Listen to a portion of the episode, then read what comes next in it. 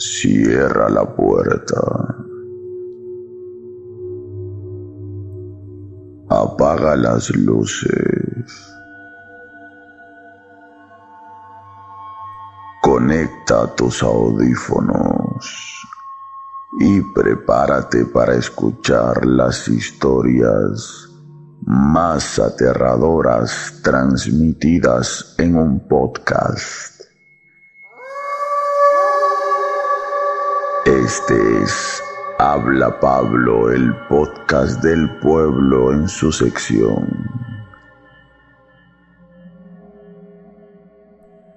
Historias para no dormir. Si esta noche no tienes ganas de dormir, este podcast es para ti.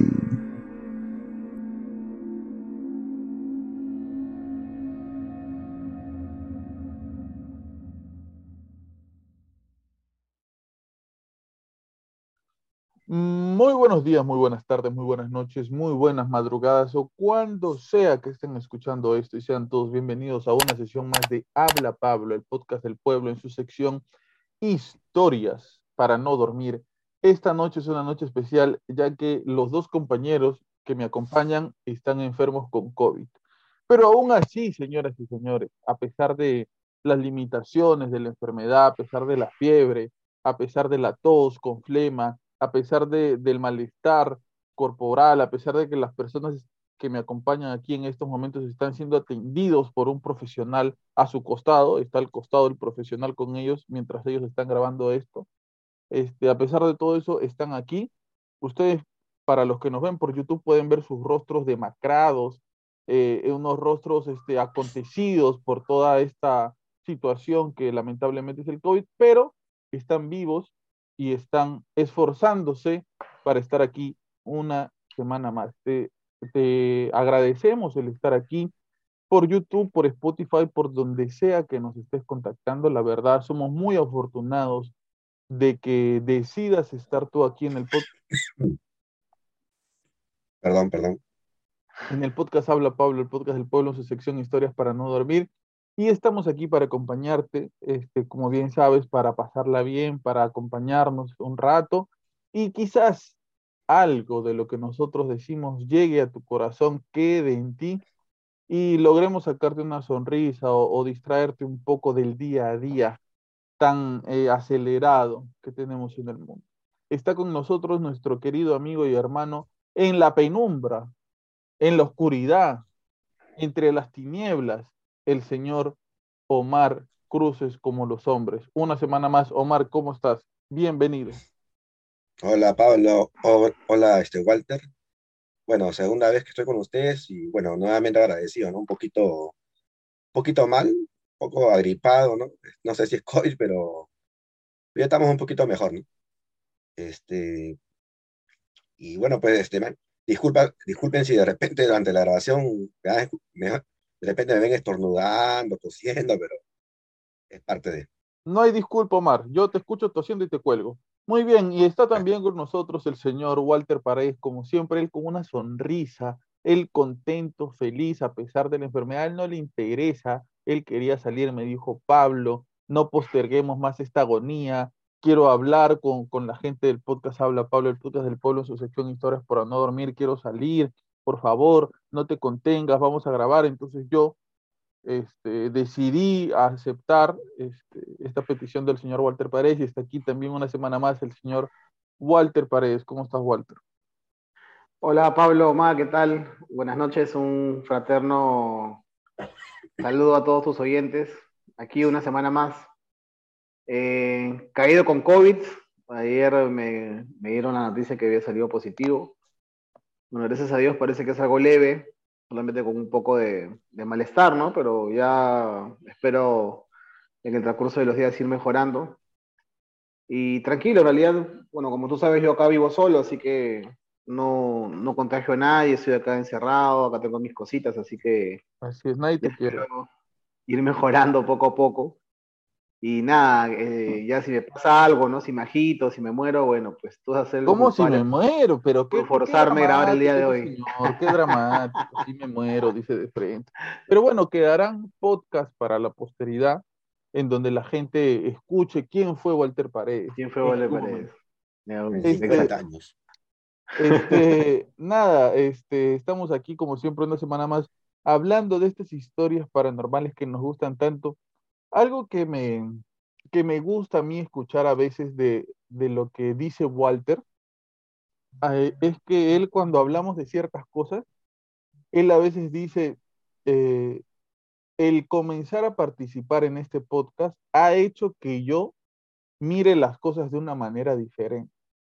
¿Por qué? Porque cuando Walter comenzó a participar en esto del podcast este, eh, para las conversaciones paranormales, él se resistía un poco a, dar chance de que algo así podría existir. Nosotros no estamos asegurando que, que exista todo lo paranormal que sale en el mundo, pero es bravazo compartir sobre eso y hablar y debatir y ponernos en el supuesto de, porque algo que, me dijo un, un, entrevistado hace poco fue que no perdamos esa capacidad de sorprendernos, ¿no? De sorprendernos de todo lo que, de lo que existe afuera y de lo que podríamos encontrar. Y algo muy loco es pensar que hay microorganismos viviendo dentro de nosotros que no son capaces de entender que, que viven dentro de nosotros y que quizás nunca lo sepan y tienen su, su, jerarquía y tienen sus funciones y cumplen con sus tareas, ¿no? Como los microbios, los microorganismos y etcétera. Pero esta semana este, vamos a hablar de algo muy interesante. Antes que nada voy a darle el pase a mis compañeros para que nos hablen acerca de sus investigaciones, largas investigaciones que ellos hacen durante toda la semana. Leen muchos libros, consultan este, videos, van a la biblioteca, a la biblioteca, este, se esfuerzan continuamente por eh, desarrollar estos temas paranormales semana a semana. Así que quiero comenzar con Omar Cruces como los hombres. Omar, ¿qué hay para esta semana? Este, como estamos medio enfermitos, no hay nada.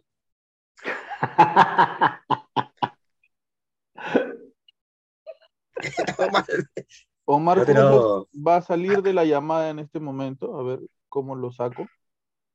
No, por favor, estaba enfermito, no seas malo. Este... este pero no, además yo estaba esperando la, la de Walter, porque el, la, la última edición, Walter eh, se quejó al final. Exacto, exacto, se quejó. Yo cuando. Pero mira, mira, te voy a dar una oportunidad, Omar. Te voy a dar una oportunidad. Este, y espero que no la desperdicies.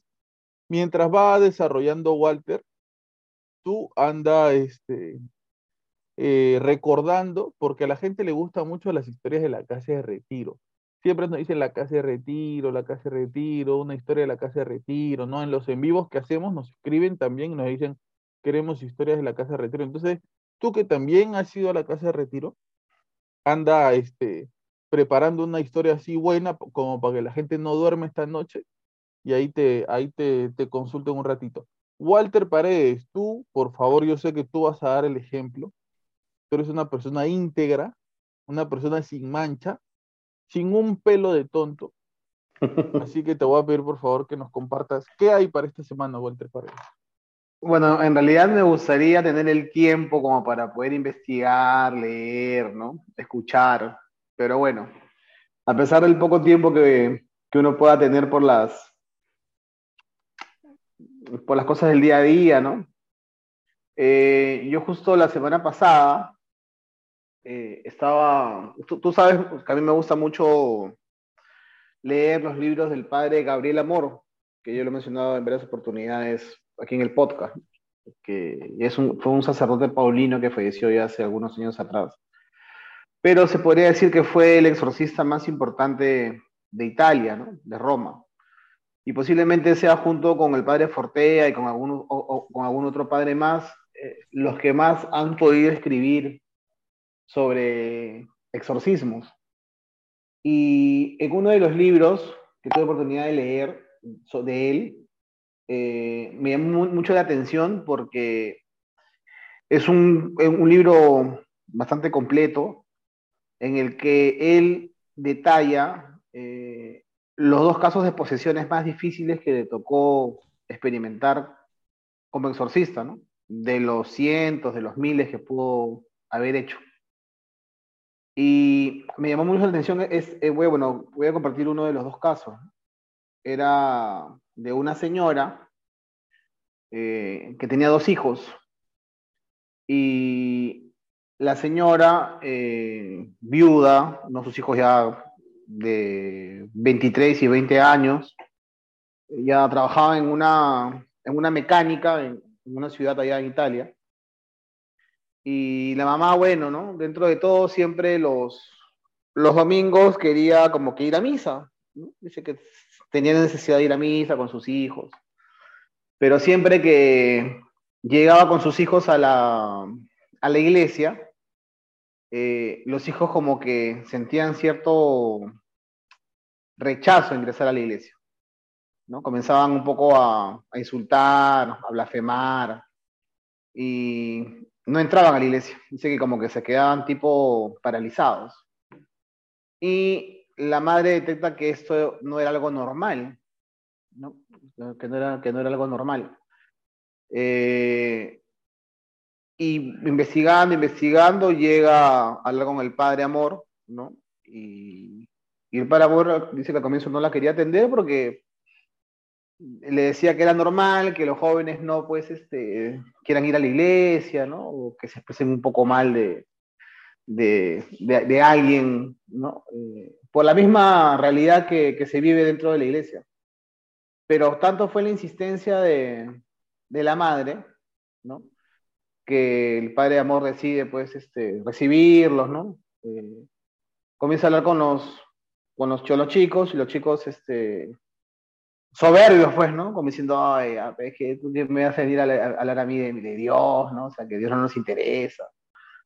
Y entonces, eh, el padre obviamente que vio pues una actitud normal de los jóvenes, ¿no? de, soberbia, indiferencia, y decide hacer una, una pequeña oración para descartar y para darle la tranquilidad a la mamá de que los chicos no estaban poseídos. Entonces dice que, bueno, pues no, pone la estola, ¿no? Porque esto, hay todo, es todo un rito, ¿no? O sea, es todo un proceso lo que, lo que hay que hacer. No, es tan, no es tan fácil poder este, diagnosticar o decir eh, si alguien está poseído o no. ¿no? Eh, hay que hacer uh, exámenes médicos, psicológicos, eh, y de acuerdo a eso se va viendo. Entonces, bueno, el padre comienza a hacer las oraciones con los, con los chicos y en un momento ya finalizando las oraciones, cuando no pasaba nada, los chicos estaban indiferentes, ¿no? Eh, le decían, padre, tenga cuidado, no a veces que, le, que nos diga algo y, y le, escupe, y, y, le escupemos, ¿no? Como, como el exorcista, ¿no? Algo así, como la película del exorcista. Y acabando la oración, este, eh, los chicos entran en un trance, ¿no? Entran en un trance y, y, y el padre detecta de que había una presencia negativa dentro de los jóvenes, ¿no? Tanto así de que, bueno, decide cerrar el exorcismo por ese día y los vuelve a, invitar a que vengan a la siguiente semana. Dice que al final los chicos, la madre sufriendo se los pudo llevar, eh, llegaron a su, a su casa. Dice que los chicos durmieron 12 horas corridas, desde las 7 de la noche, creo 8 de la noche, hasta el día siguiente, que después de muchos años que ellos no dormían así, de esa, de esa manera.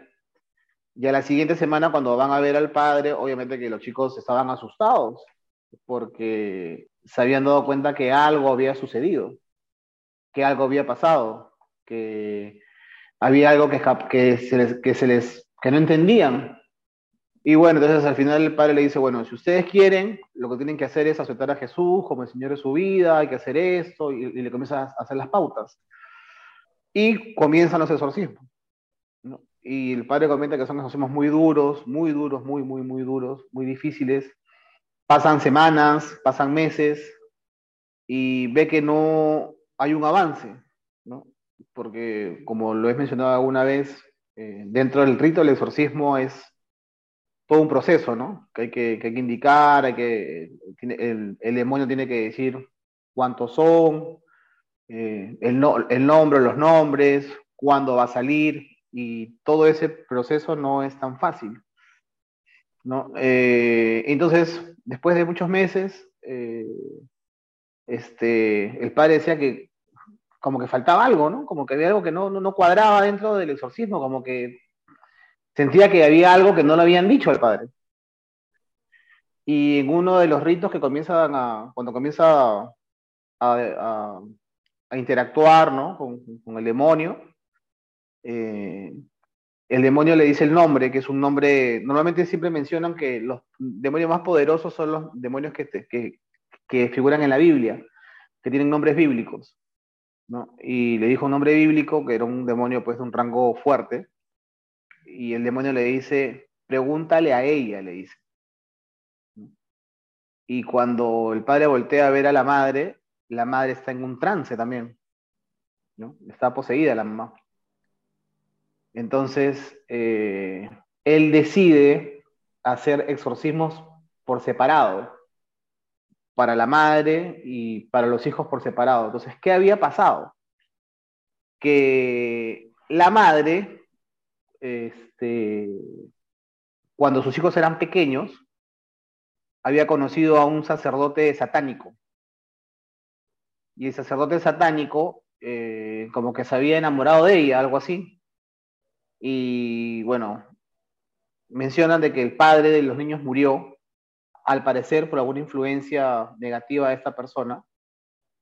Y la madre eh, comienza a ir a, esta, a este grupo satánico donde al comienzo la cogen, pues no le dan dinero, eh, pero cuando comienza a interactuar en las sesiones se da cuenta pues que son sesiones de, de lujuria, de sexo desenfrenado, de misas negras, este, de sacrificios de animales, y eh, hacen una consagración a los niños, ¿no? Entonces, eh, a los niños les dan una, una, le hacen una consagración a Satanás. Y los niños eh, mencionan que en esa consagración son hostias que roban de las iglesias con sangre de regla o con sangre de animales que han sido este, ofrecidos en estas misas satánicas y le dieron de, beber este brebaje a los niños. Cuando eran niños, cuando tenían creo que 5 o 3 años. Entonces, eh, había un pacto, había una consagración, y por eso es que el demonio no podía salir, porque él había sido, esas criaturas habían sido consagradas a esos demonios. Al final la madre, de una u otra manera, eh, llega a, a salir de, este, de esta secta, se escapa, se va a otra ciudad, sus hijos crecen, este, y ahí obviamente que cuando ya los chicos crecen, eh, con el transcurso de los años comienzan a manifestar esos, esos signos de, de, de, ¿cómo te puedo decir? O sea, de aberración a lo sagrado, ¿no? El padre Amor comenta de que tuvo que hacer exorcismo por años para poder liberar a la madre y a los hijos. Tanto así que tuvo que llevar a los hijos a que puedan ser bendecidos por el Papa. ¿no? Y los llevó, los llevó uh, en una de las de las eh, ay, se me fue el nombre de lo que es el Papa en San Pedro. Cuando habla, y ahí los bendice, ¿no? Dice que para eso, para los demonios también fue pues unos golpes terribles. Y los chicos quedan liberados en, en el santuario, en un santuario mariano. No sé si es, no sé, creo que es en, en, en Lourdes. ¿no? En Lourdes pueden, llegan a ser liberados, ¿no? Más o menos, eh, por lo que tengo entendido, creo que todo este exorcismo demoró como cinco, cinco o seis años. ¿no? Desde que comenzaron los Entonces, y él menciona, y él, lo, lo, que, lo, lo, que, lo, que, lo que a mí me llama la atención es eso, ¿no? O sea, cómo en algún momento podemos dejar de, de consagrar a nuestros hijos a Dios o a la Virgen y consagrarlos a Satanás, ¿no? O sea, con qué, afinidad, con, con, qué mal, o sea, que mira todo el mal que podemos hacer a, a, a una persona, ¿no? O sea, o a, unas personas, o, a unas criaturas en este caso. Bueno, no sé, creo que me, me explayé mucho, pero eh, era interesante ese caso de, de posesión demoníaca, ¿no? Me parece que esto ya lo habías contado, ¿no, Walter? O sea que tú estás este, reciclando las historias. No, no, no, no, no, no, esa historia no le he contado. Así en el aire no le he contado, ¿ah? Sí, sí, la, había contado a ti de repente en algún el, momento. Creo que en el en vivo la contaste. Mm, no estoy seguro. Ahora, En el último no. ahora, este. Una, una de las cosas que creo caracteriza esta situación es sí, ¿no? La, la aberración a los, a los símbolos, a, a etcétera. Pero hay un testimonio, porque creo que tu historia eh, va de la mano junto con otras cosas que yo he escuchado antes, porque creo que, que va de la mano con un testimonio. Este pata, ¿cómo se llama? Este, Ronald Bernard. ¿Han escuchado el testimonio de este, de este man? Este, Es un tipo que quiso eh, ser millonario, tener mucho dinero. Y este comenzó a contactarse con gente para comenzar a tener mucho dinero. Y él habla ya al final de su testimonio acerca de eh, que él lo invitaron a participar en sacrificios. Es un testimonio muy, muy eh, duro de escuchar, este, pero vamos a escuchar eh, la historia de Omar de la Casa de Retiro y pongo el testimonio de Ronald Bernard para compartirlo y para que un poco vayamos escuchándolo y este, vamos comentando sobre eso. Dale, Omar. Mira, este, más que historia de la Casa de Retiro, ahorita quería, me, de- de lo que contó Walter, quería hacer otro comentario. ¿Se puede? ¿Se puede? Claro, Claro. mándate, mándate. y, y un poco lo quería con- concatenar con lo del tema pasado. A ver, de manera así rápida, así, voy a, voy a, voy a crear un relato ya, de un minuto ya. ¿Qué pasará si ahorita nosotros, que estamos en el video, vemos la pantalla de Walter, pues, ¿no? Está, ahí en su, está sentado ahí en su mesa, en su escritorio, y de pronto, atrás de Walter, se abre el piso, salen unos tentáculos, Ah, sale un demonio, un demonio, y ¡fua! se lo chapa a Walter. Ujú. Y Walter se empieza a mechar con el demonio que ha salido del subsuelo y se pelean, ¿no? Cuerpo a cuerpo. Y de pronto terminan en la calle mechándose, ¿no? Y Walter, que bien así fuerte, macho, ¿no? En Pasión de Gavilanes, ¿no?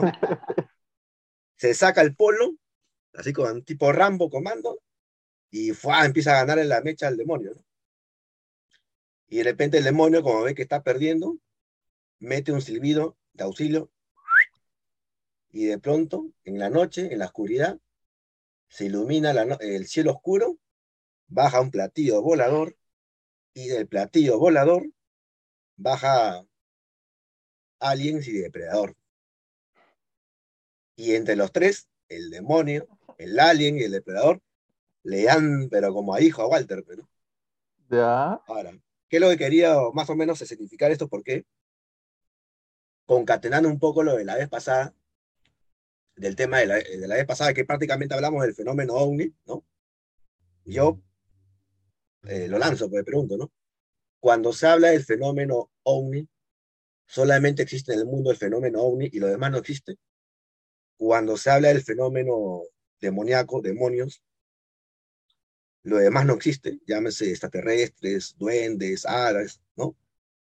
Es, O ambas cosas existen en el mundo. es algo que yo me pregunto con mucha continuidad en el podcast porque a mí no me cabe todavía eh, juntar todas las situaciones paranormales en una sola. O sea, imagínate, imagínate que, por ejemplo, como dices tú, de repente aparece un, un yeti, un pie grande, está caminando y se cruza con un duende. O sea, ¿qué pasa ahí? Hay una, una batalla intergaláctica, interdimensional. O de repente está pasando, no sé, un extraterrestre, un gris, y se cruza con el chupacabra. ¿Qué Se pasa ahí? O sea, ahora, una posible, y esto es una teoría, yo digo que es una teoría mía, pero imagino que mucha gente debe tener esta teoría. sino que a mí se me ocurrió, yo siempre la comparto. Yo considero que nosotros vivimos, y esto incluso es mucho más posible, vivir en, en realidades diferentes, es más posible que vivir en universos diferentes, que haya un multiverso. Es mucho más probable que haya este, múltiples realidades. Lo que yo creo es que nosotros vivimos en una realidad, vamos a ponerle la letra A, y en la realidad B existen los pies grandes. Y todo el planeta está lleno de pies grandes. Están comiendo ahí su comida, corren, juegan, no sé. ¿Ya? Y en otra realidad C hay duendes y en la realidad D hay extraterrestres y así. Y por alguna razón que yo no sé explicar por qué, porque no, no soy un investigador de esas cosas y creo que nadie tiene la explicación sobre eso, por alguna razón estas dos realidades chocan y se entrecruzan. Y por un momento el pie grande que está en la realidad B se mete a la realidad A, hay avistamientos, lo ven comiendo, tira piedras, empuja a la gente, algo así, y después de un tiempo vuelve a la realidad B. Es por eso que no hay este, huesos encontrados de Yeti, no se encuentran heces fecales, no, se, no, no, no lo ven durmiendo, no sé, no lo ven conversando, no, eso me parece que es así, que, que esa es la explicación a toda esta situación, la, las realidades diferentes, ¿no? Hubo un testimonio aquí una vez de una persona que hablaba de los gentilicios, que eran duendes que vivían en un pueblo y que la gente del pueblo sabía exactamente que ahí había duendes. Y no se metían con ellos y los duendes tenían un pequeño pueblo con casitas y que él había visto las casas, ¿te acuerdas Walter? Él había visto las casas historia. y dibujó, dibujó las casas tal cual eran y esa fue la Como los pitufos, ¿no? Sí. Como los pitufos. E, y dibujó y dijo, tenían su caminito, tenían esto, el otro, y, y dibujó la casa así tal cual como él se la imaginó, como él la vio, y dijo este que incluso la gente del pueblo no podía construir más allá de, de su territorio e invadir el pueblo de, lo, de, los duendes y que los duendes los ayudaban a cosechar eh, la, la fruta, las verduras, y que a partir de que había llegado la luz eléctrica al pueblo y más gente iba a visitarlo, estas apariciones comenzaron a, disminuir, comenzaron a tener menos interacción los duendes con los seres humanos. Pero, ¿esto qué significa? Que el ser humano, el hombre se enfrenta a los demonios, a los, a los grises, a los extraterrestres, a los duendes, al chupacabras. ¿La pregunta cuál es? sí, también está defendiendo la pregunta. no, o sea, o sea, no sabemos qué es lo que pasa en el mundo, pero, pero todas estas cosas se juntan, ¿no? Es que, eh, gordo, o sea, ahí, va, ahí va un poco, un poco parte de nuestra historia. No sabemos qué es lo que pasa en el mundo. Pero no sé si esto, no sé cómo vaya a sonar esto, interpretenlo ustedes, pero ¿qué nos ha dado el conocimiento? O sea, ¿qué de favorable a gran escala nos ha dado el conocimiento? ¿Por qué digo esto? ¿Qué supuestamente pasó con Adán y Eva? ¿No comieron del árbol del conocimiento? que les había negado Dios. O sea, ya tuvieron el conocimiento, pero de ahí en adelante, ¿qué cosa de beneficioso nos dio el conocimiento? La tecnología, ok, comparada con el paraíso. ¿La tecnología es mejor que el paraíso? No, este, nos dio este, la cura para enfermedades. Me imagino que en el paraíso no había enfermedades. O sea, comparando estas dos en una balanza, ¿Qué, según ustedes, yo se los pregunto a ustedes, si es que mi, mi interpretación está equivocada, ¿qué nos ha dado el conocimiento?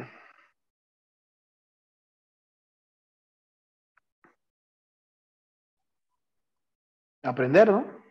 Aprender. Manejar cierto, por ejemplo, poder controlar el fuego. ¿Para qué? ¿No? Para cocinar, ya, y para defenderse en, de los animales. en el paraíso, Adán y Eva, ¿de qué vivían? ¿Necesitaban cocinar?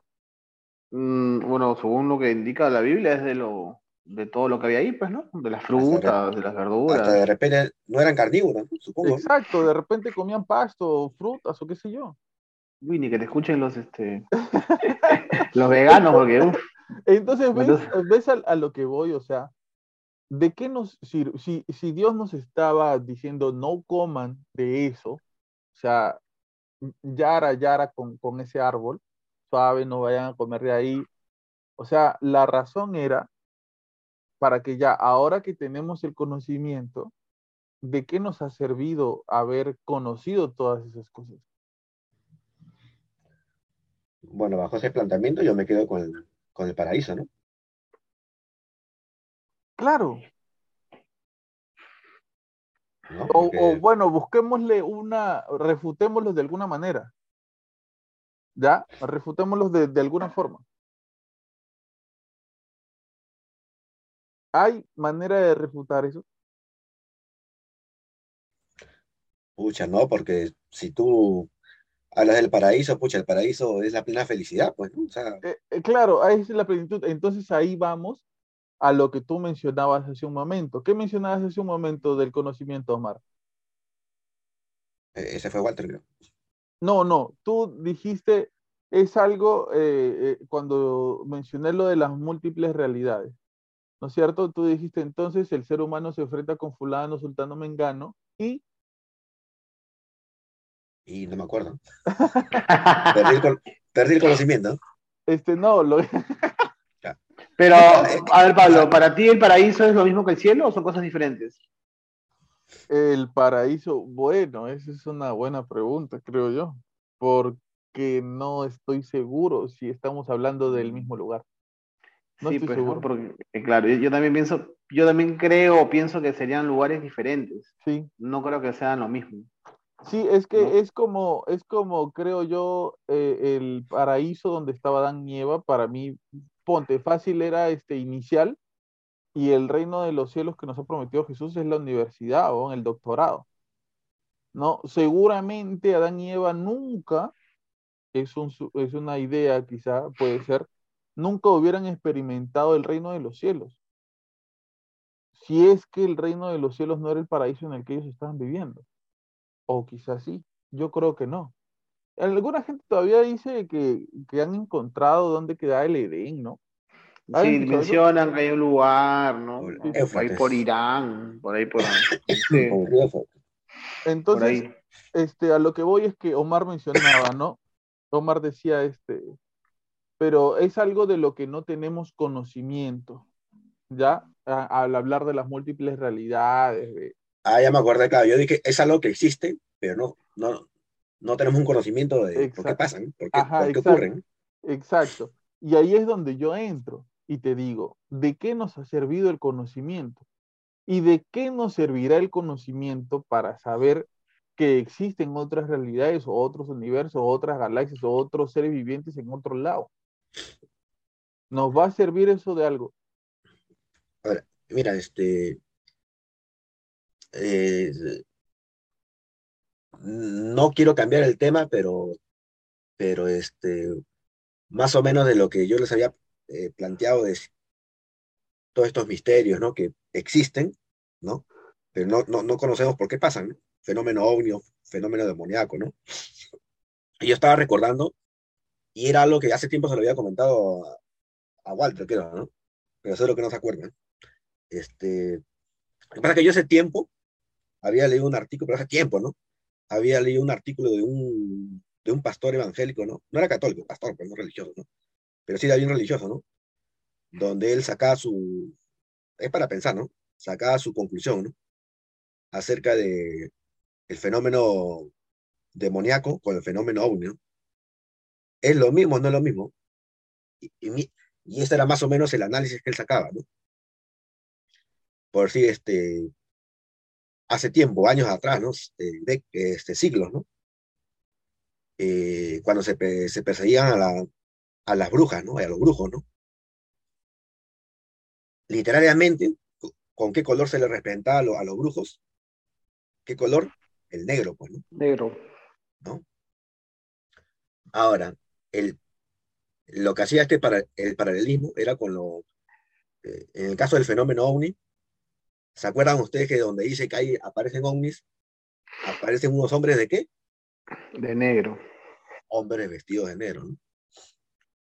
Este, los, este, las brujas, los brujos, en, en el folclore este, de la humanidad, ¿en qué volaban? En escoba, ¿no? Dice, ¿no? Este, si existen los extraterrestres, ¿en dónde vuelan? En, este, en los platillos voladores, ¿no? O, más allá, específicamente en el caso de los hombres de negro, ¿no? Se dice que también donde hay hombres de negro, donde hay avistamientos de este fenómeno ovni, aparecen los hombres de negro. Pero otra característica de los hombres de negro, ¿cuál es? Que dicen que ellos los ven manejando autos negros, ¿no? Cádilas, creo, ¿no? ¿No? él se hacía este, como te digo, este religioso, este pastor, bueno, que no es católico, pero una vez lo leí, sacaba su conclusión, ¿no? Su punto de vista recontra extremista religioso, ¿no? Decía, ¿no será que el demonio ya no quiere asustar o quiere asombrar o llamar la atención, como hace siglos con el tema de los brujos, las brujas, las escobas, voladoras, y ahora hasta el demonio se ha modernizado, ¿no? Y crea esta nueva... Nuevos métodos. Este nuevo método a través Pero ahora, ahora hay que, habría que ver... sí, sí, me entienden la idea, ¿no? Sí, sí, sí, pero mira, habría que ver el punto principal, que creo que ah, va acorde con lo que estás hablando, Omar, el punto principal por el cual el demonio eh, o las manifestaciones demoníacas quieren causar en el hombre. Y el motivo principal, ¿cuál es? Alejar al hombre de Dios. Ahora, ¿cumple eh, ese cometido estas manifestaciones? Yo creo que sí. Hay un montón de gente que se asusta de manera muy fuerte con este tipo de, temas. Hay personas que creen que han sido abducidas, yo digo que creen porque no, yo no tengo la seguridad de que haya sido así o no, y que se ya comienzan una investigación enfermiza sobre estos temas, dedican tiempo, dedican dinero a la investigación, toda su vida gira en torno al tema extraterrestre. Entonces, este, podría ser, viéndolo desde ese punto de vista, ¿no? ¿Te acuerdas cuando entrevistamos a, no sé, fue el nombre, no sé si es Prado. Ah, ya, este, el doctor, este. Ah, el doctor. Bueno, hasta cuando te acuerdas su nombre. este, y él, él mencionaba y él hablaba y hacía un paralelismo entre los demonios y los extraterrestres, ¿no?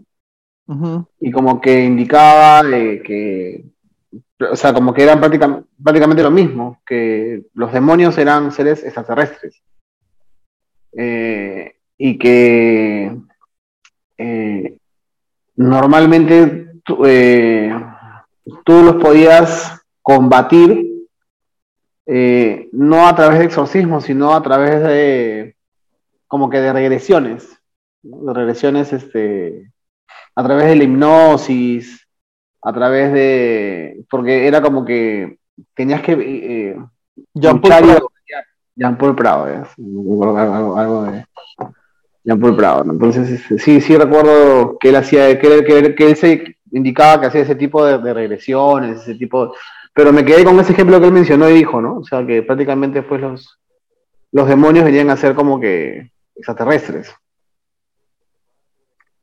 ¿Y ustedes creen que eso puede ser posible? Mira, justo lo que decía Omar, este, eh, con el tema de que el demonio siempre va a tener que como que camuflarse, ¿no? De una u otra manera, como para... Se actualiza. Se, actualiza, ¿no? Se va mutando. Ya, a ver, ya, y si eso es así, si la manifestación del demonio para asustar a la gente, al ser humano y alejarlo de Dios se actualiza, y ya no son brujas y no sé qué, ahora son seres de otro planeta, ¿cómo se ha actualizado la contraparte?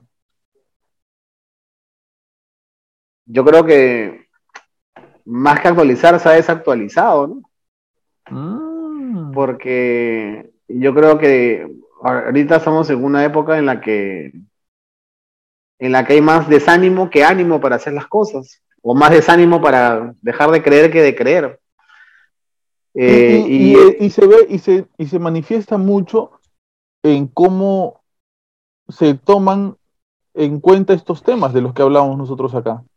O sea, cuando en alguna reunión parroquial o cuando una persona que es muy de iglesia o una persona muy creyente, de repente en la conversación aparecen extraterrestres, chupacabras, fantasmas, eh, eh, no sé, duendes, Hombre lobo. hombre lobo, pie grande, la conversación se vuelve ridícula. Ya deja de ser una conversación seria. ¿Por qué? Porque es como que no, oye, eso no existe, esas son tonterías y cosas así. Pero ¿será de verdad una tontería y no existirá? O sea, ¿por qué hay tantos testimonios? Yo le escuchaba, este, ay, tuve una entrevista con, ¿cómo se llama? Este, bueno, ahorita me acuerdo el nombre. Este, Rafael Cardoso, eh, desde. Miami, eh, en Estados Unidos. Y él eh, tenía una investigación de un eh, acontecimiento paranormal con una persona en Chile. Estoy tratando de contactar a la persona, es muy difícil de contactar y ahorita les digo por qué. Justo estábamos hablando de los contactados y él hablaba de cómo este, hay mucha gente que dice, que dice que ha sido contactada, pero que simplemente este, solamente buscan fama y dan conferencias y cobran dinero por eso. Él hablaba de un contactado en Chile este, que incluso este ser eh, con sus uñas le había hecho una herida, ¿ya? Y que él en todo momento eh, no había querido tener este contacto con esta persona, con este ser, pero que para, lamentablemente para su pesar, los eh, contactos eran continuos, eran cada cierto tiempo y él sufría mucho por esto. O sea, era de estar simplemente vivir en el campo y de un momento a otro que haya una fuerza más poderosa que la tuya, con una tecnología más poderosa que la tuya, y que eh, haga contigo lo que quiera y después te suelte y tú sigas con, con tu vida y que tú no sabes y tengas la incertidumbre de no saber en qué momento va a volver a suceder y que esta persona no quería dar ni testimonios, ni quería dar conferencias, ni quería vivir de esto porque vivía atormentado y quería que esto acabe, pero lamentablemente no acababa. Entonces, ¿qué explicación espiritual religiosa se le da a una persona que está viviendo esta situación? O sea, ¿cómo, cómo se aborda este tema para una persona así? ¿Qué, qué respuesta podemos darle si o sea, viene una persona delante de nosotros que vive en el campo y nos dice, me está pasando esto. Te muestra pruebas físicas. Te dice, no sé, mis animales están muriendo. Yo estoy comenzando a encontrar heridas en mi cuerpo. De repente estoy haciendo algo. No me acuerdo qué me pasó. He desaparecido por horas de mi casa y, y desperté y estaba acá. O sea, Pero, ¿Cómo? pero- pero esa persona lo atribuye a un fenómeno. ¿Él a, a qué lo atribuye? Sí, él lo atribuye a un fenómeno ovni. Él ha visto las naves, ha visto al ser, ha tenido contacto con el ser.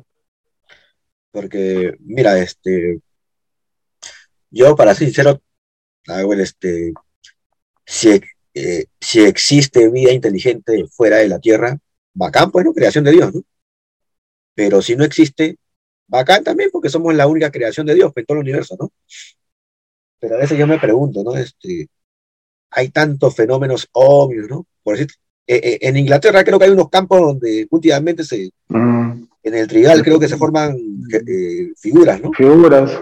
Y extraterrestres sobre todo, de de distintos. O sea, yo a veces me pongo a preguntar, ¿no? Este, hay tantos avistamientos, testimonios.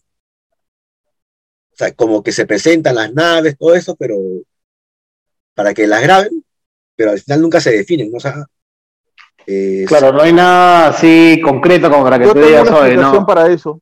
Yo tengo una Ahora, pero- explicación para eso. pero, pero, perdón, para terminar la idea, este, y, era más o menos con lo que yo les había comentado de este pastor evangélico que concatenaba estas dos ideas de lo que era la brujería o el brujo, la bruja hace como 200 años atrás con el fenómeno OVNI.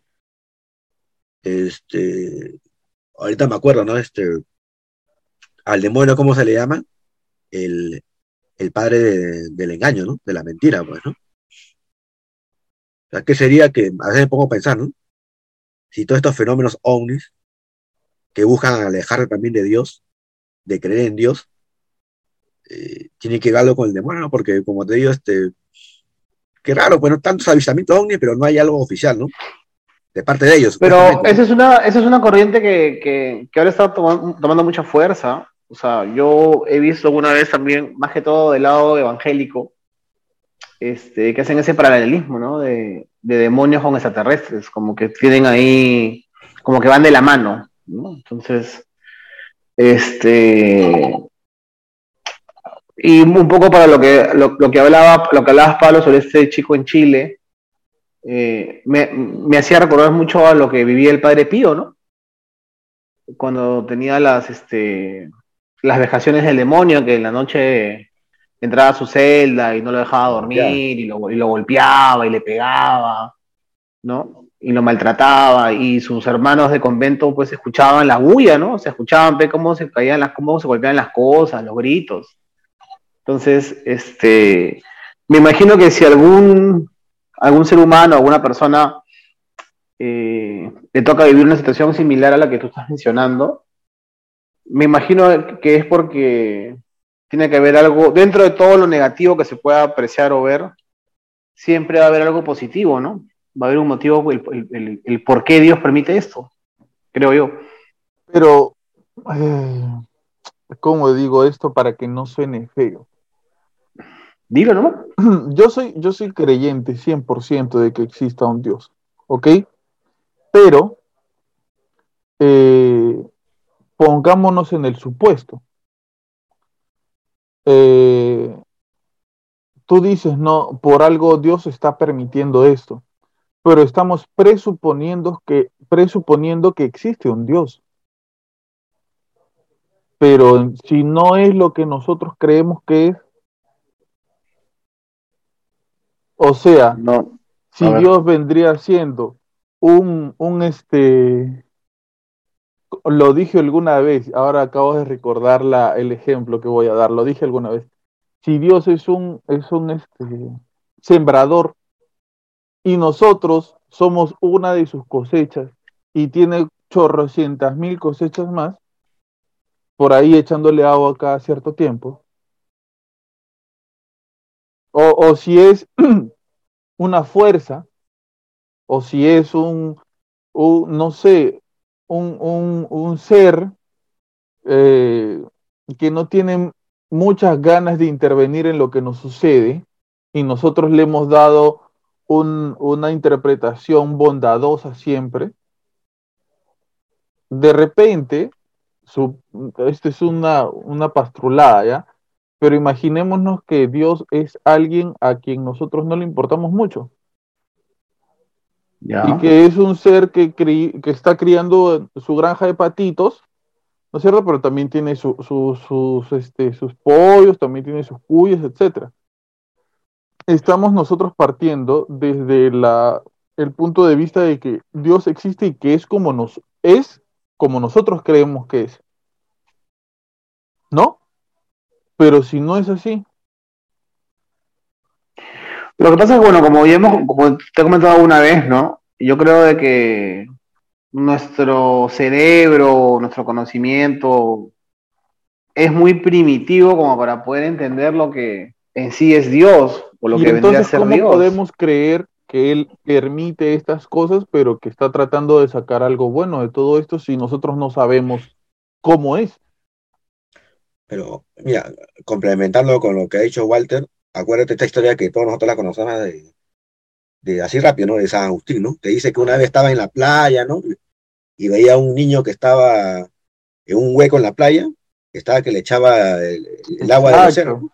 Buen a San ejemplo. Agustín, oye niño, ¿qué estás haciendo? ¿Qué quieres hacer? ¿No estás loco? ¿Cómo, cómo vas a querer vertir todo el agua del océano en el, Este en el, huequito. hue- en- el huequito, ¿no? ¿Y qué le dijo el niño? ¿No?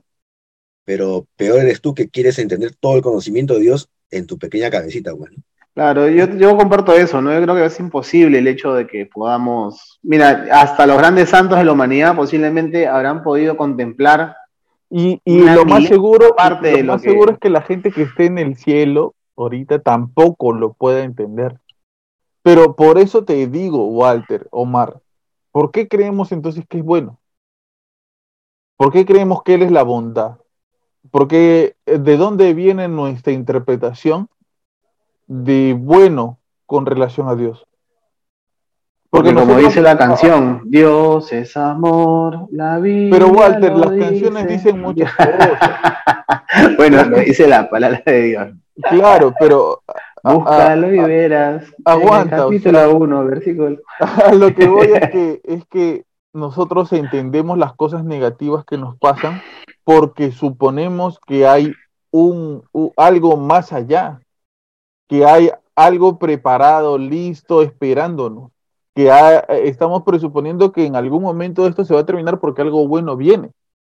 Pero ¿qué nos hace pensar nosotros eso?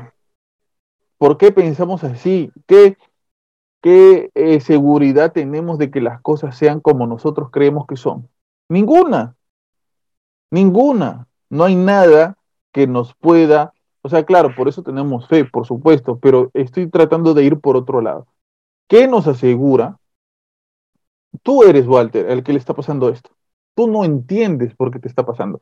Es más, vives aterrado constantemente, porque eh, este, en la casa donde estás viviendo, de repente todo está oscuro, se ilumina una luz, te vas y tú despiertas y han pasado dos días, Walter. La gente de tu trabajo te estuvo llamando, tu flaca te estuvo llamando, nadie supo nada de ti y tú no sabes dónde has estado. Y de repente te ves este, heridas, te ves arañones, este, ves que, que, que en tu casa faltan cosas y sigues sin entender qué está pasando contigo. ¿Ya? Y de repente abres la ventana un día por la mañana y ves naves arriba de tu casa. Y escuchas a alguien en la parte, en el segundo piso o abajo y bajas a ver y ves seres de otro planeta. o sea, tal cual imagínate esta postura. O sea, dime si tú en esa situación vas a decir, bueno, Dios por algo está permitiendo esto y hay un plan mucho más grande detrás de todo esto que yo esperaré a que comience. Ya, pero en todo caso, este, o sea, a ver, ¿cómo te digo? A ver. ¿Por qué no otra persona y por qué esa persona? O sea, que yo me imagino que esa persona tiene que tener alguna característica especial. Dicen algunos, algunas personas que, supuestamente estudian este tipo de acontecimientos de, raptos, de abducciones, dicen que hay características que tienen las personas. ¿Y como cuáles, por ejemplo? Eh, tiene que ver con, la vibración de su energía. O sea, yo tampoco es que sé, yo solamente... No, no, no, no claro, claro, claro. Nosotros somos, somos, somos neófitos, no, no. Sí, he visto así de pasada. O sea, hay ciertas características que tienen los contactados. Si quieren, voy buscando mientras ustedes hablan, a ver si lo encuentro. Dale, Omar. Claro, lo que está diciendo es que las personas contactadas tienen un patrón similar, ¿no? O sea, algo que los hace a todos característicos de algo, pues, ¿no? Pero, mira, yo, yo de, los, de los casos que, le, he visto, o he, leído de personas contactadas, ¿sí? este, o perseguidas, ¿no? O asustadas por el fenómeno ovni, nunca he escuchado un testimonio de una persona. Nosotros somos, somos, de fe, pues, ¿no? De fe, fe, cristiana católica, pues, ¿no? Yo sé que cuando Pablo pone estas, estos, estos escenarios extremos es porque él se quiere meter en el, en el pellejo de aquellos que, que no, creen. no creen, pues, ¿no? Exacto. ¿No? Ahora, pero yo me pongo a pensar, ¿no? Yo como creyente, pues, ¿no? No he visto ni un testimonio de una persona contactada, ¿no? Pero un contactado que sí sea eh, asido a su iglesia, pues, ¿no? es verdad, yo tampoco he visto algo así. Porque yo me pongo a preguntar, si a mí me pasa ahorita, ¿no? Ahorita terminamos la grabación, abro mi cuarto porque tengo que ir a hacer unas cosas abajo. Y de pronto acá yo abriendo la puerta, acá este, están unas escaleras para el techo y está todo oscuro, pues, ¿no? ¿Qué pasa si me encuentro con un extraterrestre que no, y que me asusta, pues, ¿no? Me da miedo, ¿no? Nunca he escuchado yo, al menos yo de mi fe religiosa, ¿no? Yo qué es lo que haría, este, como dice la Biblia, ¿no? Ante el nombre de Jesús, toda rodilla se, ¿no?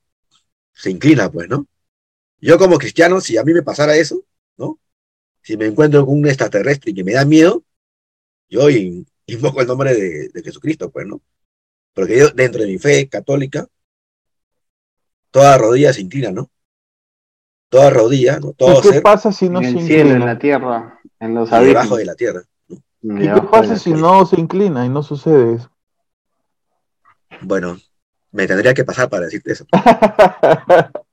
sí, sí, es que yo trato de ponerlos a ustedes en una situación en la que seguramente nunca estaremos, Dios quiera que no, pero eh, trato de entender a la gente que no tiene la fe de nosotros, que no tiene ningún tipo de, de experiencia personal con Dios como lo tenemos nosotros, y que reaccionan ante estas cosas de diferentes maneras. Algo, algo está, Walter está abriendo su maní, creo. No, mi pastilla, mi pastilla. Ah, de tomando- me chiquitolina. la pastilla esta hora. La pastilla Pero- chiquitolina. Me tomar la pastilla a esta hora. Es, es peculiar que al, al menos yo un- en un testimonio de gente contactada, no hay ninguno que haya invocado al, a Es Dios, verdad. para, para Es salvarse. verdad, tienes mucha razón en eso, porque yo he visto varios testimonios, pero tienes razón, yo nunca he visto a un creyente, practicante, laico de fe que haya sido contactado y que haya dicho, yo, eh, eh, o Jesús, o Dios, o lo que fuese, eh, a ver qué pasa. Ahora, puede que sí, gente con fe haya decidido dejar su fe a partir de que ha tenido un contacto así. Y en realidad, si vemos tras bambalinas, si es que especulamos que el demonio está detrás de todo esto, ha cumplido su cometido, ¿no? Padre de la mentira. Claro, y ha hecho que la gente deje su fe y comience a investigar sobre estos temas, que si el demonio está detrás de todo esto, no van a llegar a nada. No van a llegar a nada, porque si es todo una mentira, no van a llegar a nada. Y estudiarán y especularán y, y- y tendrán un montón de, de investigaciones y no llegarán a ningún sitio. Porque si todo es una mentira, no hay un inicio para, para este eh, para investigar. No hay. Ahora, eh, es, es, es, muy, es muy interesante cómo eh, nosotros inmediatamente, cuando vemos este tipo de acontecimientos y de problemas, recurrimos a nuestra fe para responder, ¿no? Porque Omar dice, yo invoco el nombre de Jesús. Eh, no sé, yo trataría, Walter dice, no, yo creo que por algo Dios permitiría todo esto y que algo más habrá detrás de un plan, un buen plan detrás de todo esto. O sea, inmediatamente nosotros por nuestra fe recurrimos a respuestas que tienen que ver con la fe. ¿Será por eso que todavía no nos ha pasado a nosotros este tipo de cosas? Por la fe. Mm, creo- pero creo que todos en algún momento hemos tenido algún tipo de experiencia paranormal, ¿no? Creo yo. O sea- Sí, pero otra cosa es un contacto, pues Walter. Ah, no, claro, pero ¿cómo lo podría, cómo lo podría decir? A ver. Ay, mira, yo, he visto algo en el cielo, pero no, pero Yo también. mira, yo, yo- No, yo- yo no. yo me acuerdo, yo me acuerdo cuando yo estaba en el, en el, en- en el colegio, fuimos a hacer este una tarea en el colegio, en la, en la casa de un compañero que vivía por los huertos de Villa, pues, ¿no? Y te Ya. hablo hace años atrás, ¿no? Cuando esa zona era bien oscura, ¿no? Ahora, ¿qué pasó? Que cuando nosotros terminamos la tarea, como estábamos aburridos, nos quedamos así mirando y justo no estaba acá en la noche, pues, porque, porque estaba, se, se veían toditas las estrellas, ¿no? Y acabamos la tarea, era de noche, un ratito antes de irnos, miramos las estrellas, conversando. No te miento, vimos una, una luz que se movía así en zigzag o a veces en círculo, ¿no? Y nosotros hablamos con, mi con mis compañeros del cole, ¿no? Oye, ¿será o no será, no? Y en ese tiempo no existían drones, este Omar. Ajá, correcto, ¿no? Claro, estoy hablando del año, el siglo pasado, ¿no? O ahora, espérate, no. espérate, haciendo un paréntesis, perdón Omar que te corte. Quizás sí existían drones y nosotros no sabíamos que existían drones. Y ahora lo sabemos y, en- y más adelante de aquí a 50 años existan platillos voladores que están existiendo ahorita y nosotros no sabemos. Pero yo te diría que por la velocidad del movimiento, yo no he visto ningún dron que pueda hacer esas, esos movimientos. De, así, pero Era como rápido. tener un rayo de luz y hacerlo así, algo así. Ajá, así, así. Sí, se movía en el cielo. Nosotros miramos las estrellas y miramos unos puntos como si fueran estrellas. Esa distancia misma. Y se movían a veces en zigzag o en círculo, ¿no? Este, mis amigos también lo vieron. Este, bueno, terminó la, nos fuimos cada uno a nuestras casas y, y nunca supimos qué fue, bueno.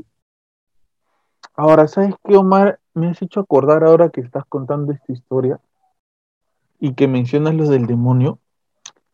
Eh, ¿te acuerdas cuando tú diste tu testimonio de lo que te había pasado en Wailas? Ya, y que tú nos mencionaste eh, una vez, oye, ¿saben qué? A mí me gustó lo que dijo Carlo Andrés sobre mi avistamiento, porque él Mm. dijo, de repente puede haber sido el demonio o el diablo que hizo algo para que le pase eso a Omar, ¿te acuerdas? claro, claro, lo que dijo Carlos Andrés.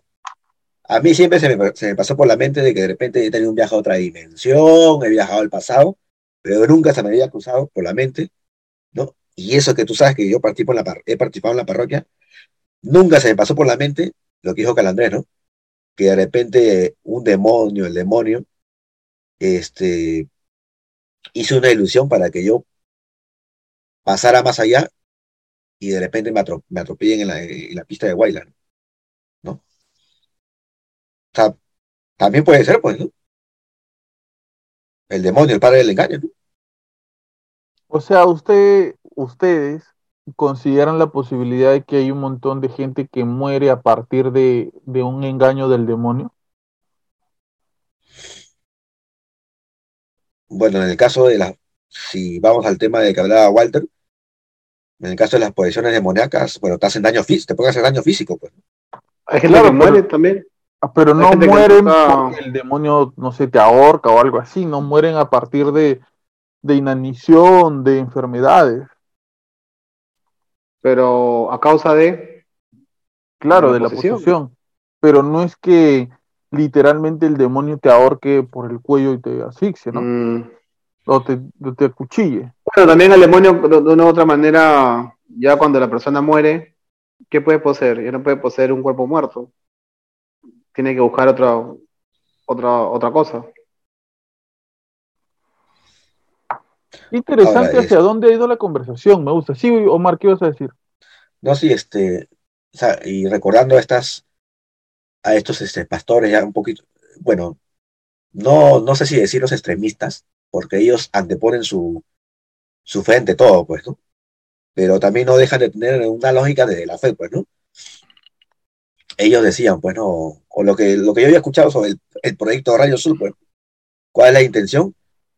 Hacer bajar a Cristo, ¿no? Sobre platillos voladores, ¿no? O sea, ¿Cómo, cómo lo, con- lo concatenan todo? Pues, ¿no? Porque eso es lo que yo escuché que era parte del proyecto Rayo Azul, pues, ¿no? Crear hologramas, ¿no? De tal manera de que, de tal manera de que hacen bajar a Cristo, al Mesías, ¿no? En platillos voladores, ¿no? Y crean su anticristo, pues. Para dominar el mundo, pues, ¿no? Bueno, pero también es una de las teorías en las que mencionan de que Jesús fue un, un extraterrestre, ¿no? Y que la Virgen también. Y que vendrá en su platillo Pero volador a ahora- la tierra. Hay, hay este, algo alucinante que se me acaba de venir a la mente ahora que mencionan eso. Nosotros no sabemos dónde está Dios, ¿verdad? Me supone que ellos están. No, no, no, no, claro, no sabemos el lugar. ¿Dónde habita? Exacto, Su trono. exacto, no sabemos dónde es, ¿verdad? ¿Dónde queda el cielo? No, el lugar, el lugar, el lugar, Bueno, no pues el cielo es un lugar, entre comillas, ¿no? el reino de, de- de Dios. Ya. No sabemos dónde está, ¿verdad? Pero sin embargo, cuando preguntamos de niños o cuando queremos referirnos a Dios, eh, miramos o direccionamos hacia el cielo. El cielo, claro. ¿Por qué?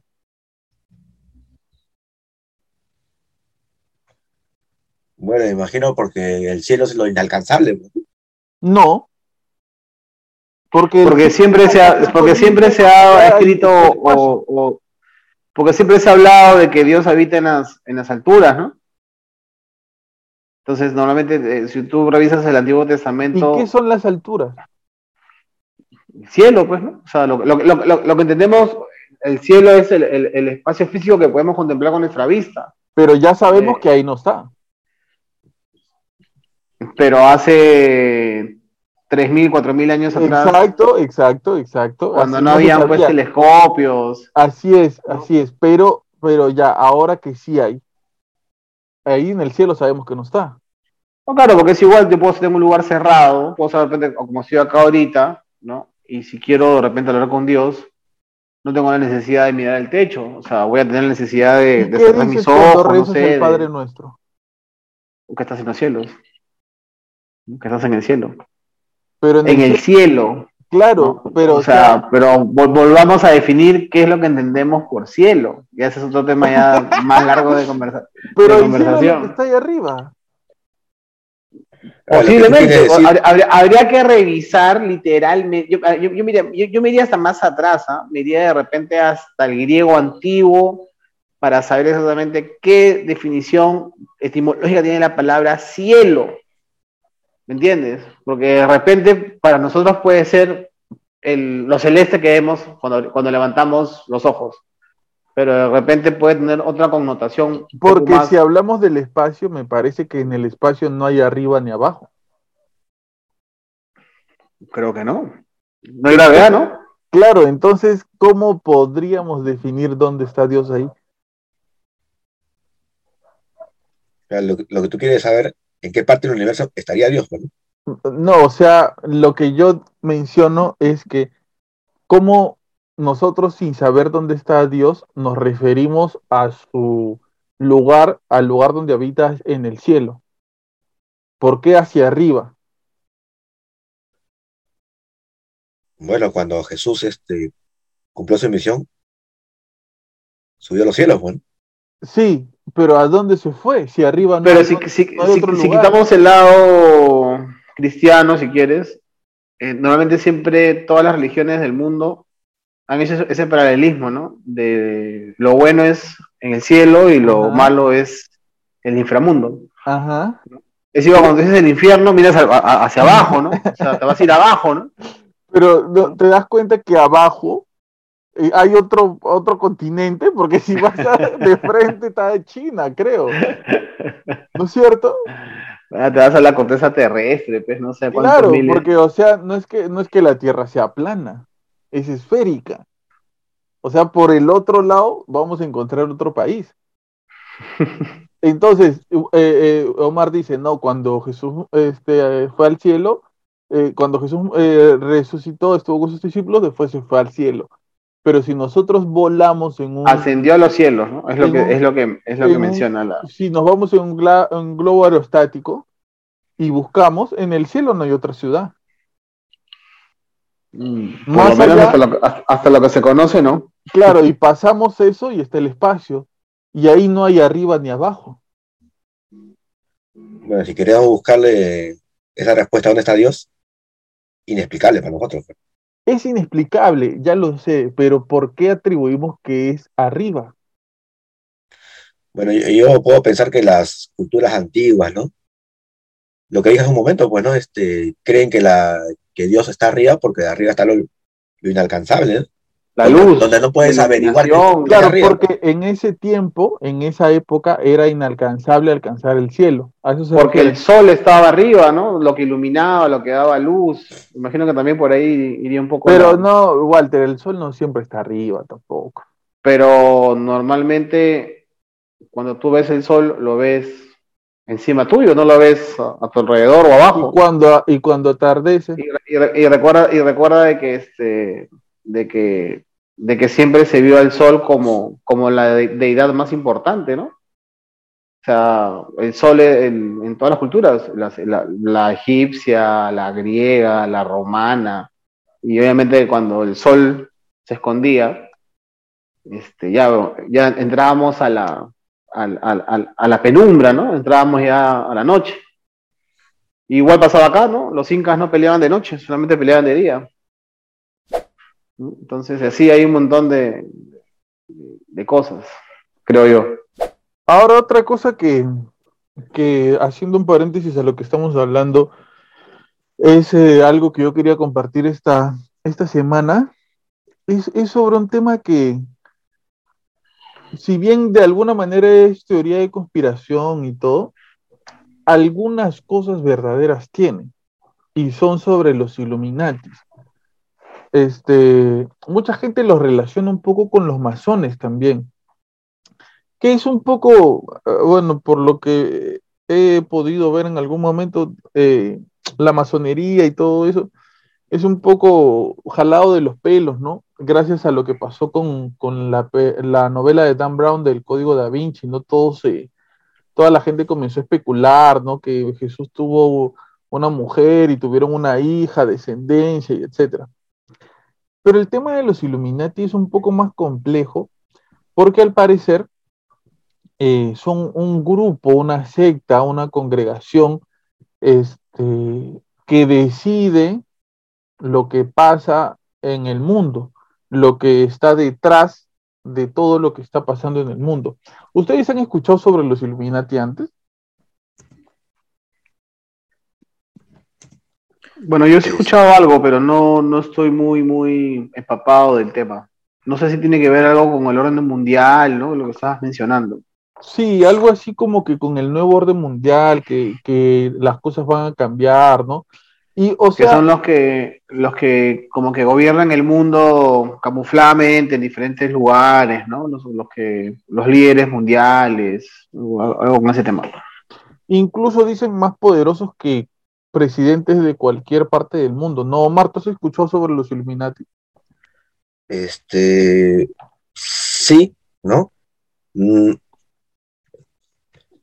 Y mira, mira, y, no, está muy, muy el, tema que estás hablando de los Illuminati, no va muy alejado de todo lo que hemos hablado, porque, claro, los Illuminati, el nuevo orden mundial, dicen los que creen en esto de las teorías de la conspiración, que ellos también están atrás acerca de todo esto del fenómeno do, el fenómeno el fenómeno de apariciones, pues, ¿no? Porque ellos también tratan de dominar el mundo, ya sea a través de estas creencias, ¿no? Porque hay otros que que dicen también que el tema de Illuminati tiene que ver con el tema demoníaco, ¿no? Porque dicen que estas personas, muy aparte de, de querer este, dominar el mundo, eh, lo quieren hacer porque, bueno, porque ellos tienen un pacto demoníaco, ¿no? Se supone que los hombres más poderosos, más ricos, como dijo Walter, que incluso tienen más poder que los presidentes, este, porque son tan ricos, ¿no? Hay quienes dicen de que porque tienen un pacto con el diablo, bueno. Y por eso que crean todas estas cosas para alejar al hombre de Dios, pues, Miren, les voy a eh, compartir eh, lo que vendría a ser eh, un testimonio precisamente de Ronald Bernard, este, esta persona que no sé cómo decirlo, eh, escapó, se deslindó del tema este, eh, del tema este de que se podría decir que son Illuminatis, ah, no sé. Decir que son Illuminatis, ah, no sé. Ahí lo ven, ¿no? A ver. Ya. Voy a, voy a compartirles también el, el audio. Ya, esta, esta persona es la que les estaba comentando hace un momento. A ver, me dicen si escuchan ahí ustedes. A ver, todavía no.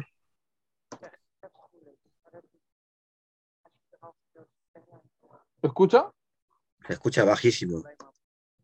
¿Escucha? Bajo. muy bajito. Ya, pero sí escuchan, ¿no? Bueno, así se lee porque está subtitulado.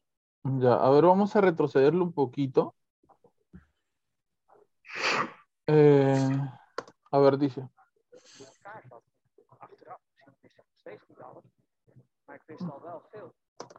Este era una persona, como le decía, que, quería ser parte de...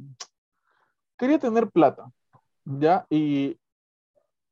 Eh, se sale de esto, de esta organización, por lo que él ve y lo que le piden hacer para comenzar a tener el más dinero. Criminele organisatie, althans het systeem is vaak. Het gaat over het financieren van het creëren van oorlog, het creëren van eigenlijk heel. A ver, él lo que él está, él dice, para las personas que nos escuchan, dicen, estamos hablando sobre financiar guerras, crear guerras, así que básicamente se crea un montón de miseria en el mundo. Está hablando de organizaciones que existen en el mundo, este, que se dedican a esto, a crear esta inestabilidad en el, en el mundo. Y así un montón de conflicto. Y luego pienso por mí mismo, si solo la gente supiera cómo es el mundo, los servicios secretos, Oye, ¿no sería mejor que, lo cuentes? Porque como que creo que se va a perder para la gente que nos... Sí, lo que quiero es que eh, escuchen el momento en que él habla de estos sacrificios. Ahí está, dice. Así que fui, eh, fui un invitado en aquellos círculos y me divertía grandemente ver a todas esas mujeres desnudas, dice.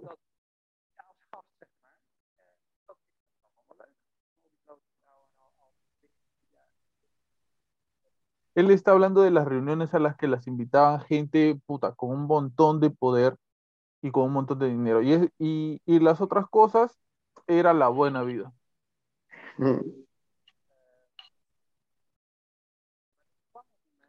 Pero luego en cierto punto fui invitado, razón por la cual estoy contándote todo esto,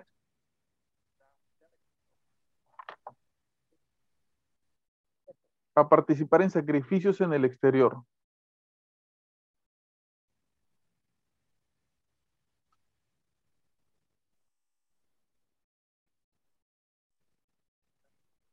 Ese fue el, el punto de quiebre. Niños.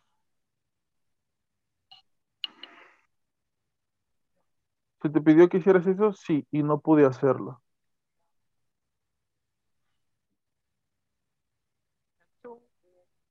¿Deseas detenerte por un momento a propósito? No, dice él. Y luego comencé lentamente a desmoronarme.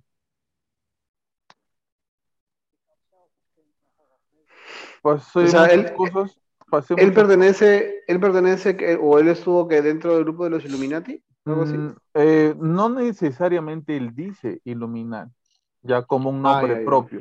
No habla de Él dice, él dice que se quiso hacer de un nombre, quiso tener dinero y poco a poco fue escalando, tuvo que despedir gente, hablar mal de gente, tratarlas mal hasta las huevas y poco a poco fue escalando y mientras él fue escalando, que dentro de la historia completa él dice que él sintió que fue rápido y que tuvo que, pisar la cabeza de bastantes personas, llegó un momento en que ya estuvo casi, casi posicionado y le dijeron, ya compadre, ¿sabes qué? ¿Quieres pasar al siguiente nivel? Entonces el siguiente nivel son niños. Así vamos a comenzar a confiar en ti. Y lo que él cuenta es que, si no recuerdo mal, es que se hacían sacrificios con niños, con bebés.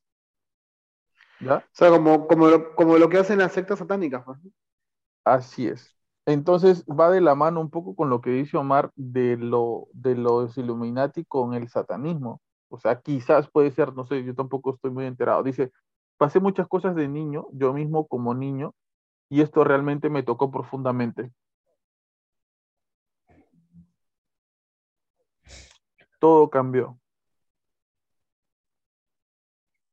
Bueno, Pero ese es el mundo en que me encontré a mí mismo y luego comencé a negarme a tareas dentro de mi trabajo.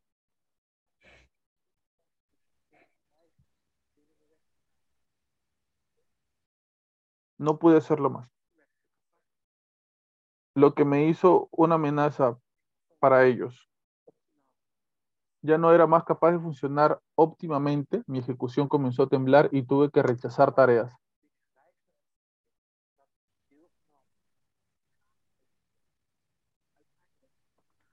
Es que no había participado el propósito de toda esa cosa eventualmente en ese mundo Es que ellos tienen, es que ellos tienen a todos en sus bolsillos. Necesita ser susceptible a la extorsión. Y la extorsión hacia mí probaba ser muy dura. No leí eso. Ellos querían hacer eso a través de aquellos niños y eso me quebró. O sea, lo que él dice básicamente es que él en su niñez pasó. Señor Omar Cruces, Siléncialo, siléncialo. eh, lo que él dice básicamente es que lo que a él lo frenó de continuar haciendo estas cosas es que él había sufrido abusos, me parece, de niño. Entonces, esto que él vio le trajo esos recuerdos y ese fue el punto de quiebre de esta situación.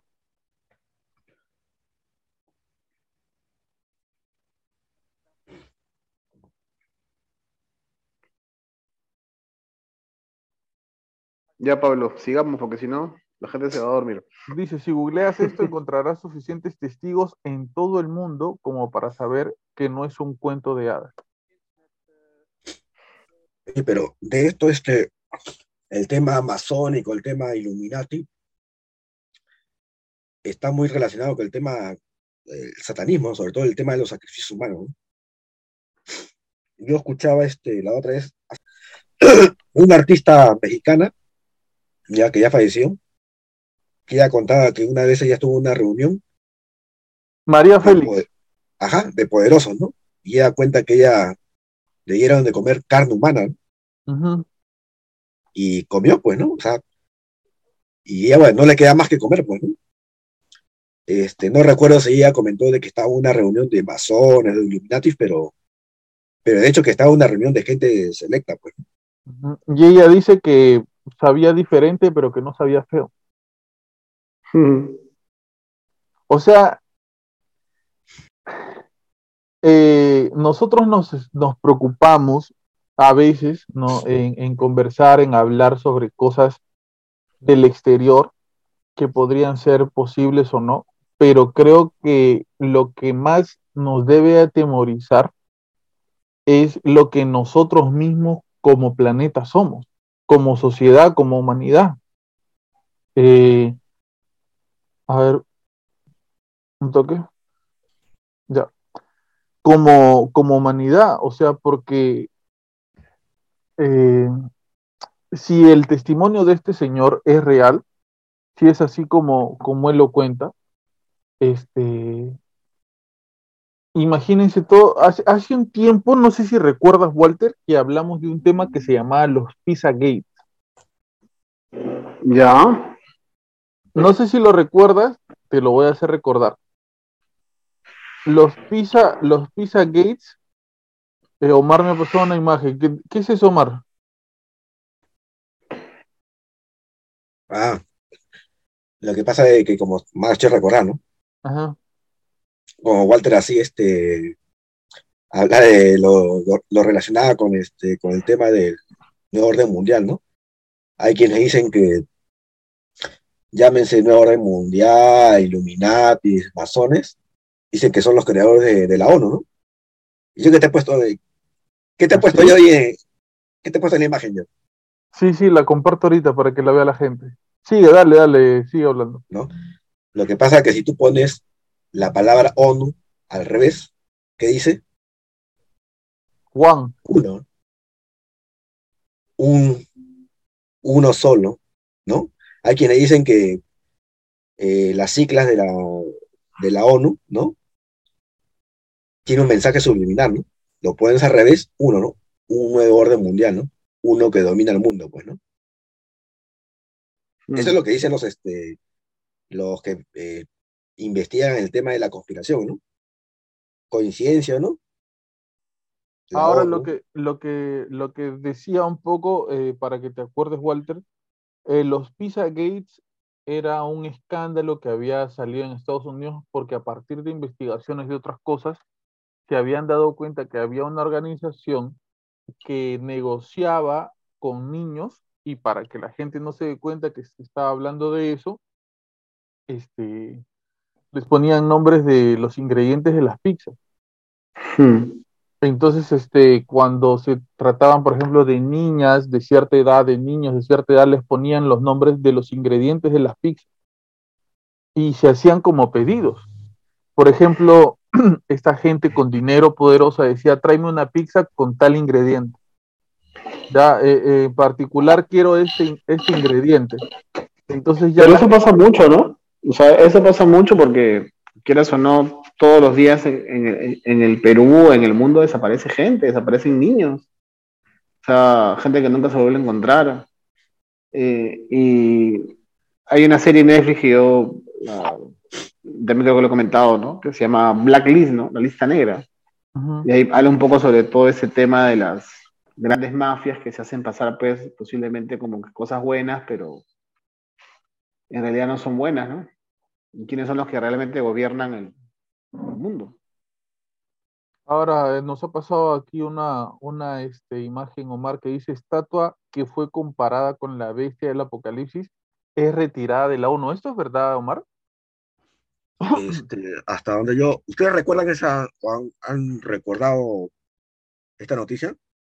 No. Lo, lo que, lo que pasa que en, en Nueva York está la sede de la ONU, pues, ¿no? Y afuera pusieron esta estatua, ¿no?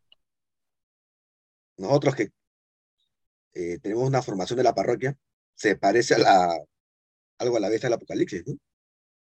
¿No?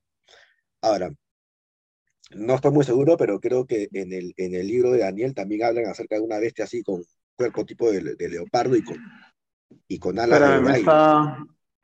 Un ratito, un ratito. lo que, lo que ha pasado es que tal cual, tal cual dice ese titular, este, pasó eso, ¿no?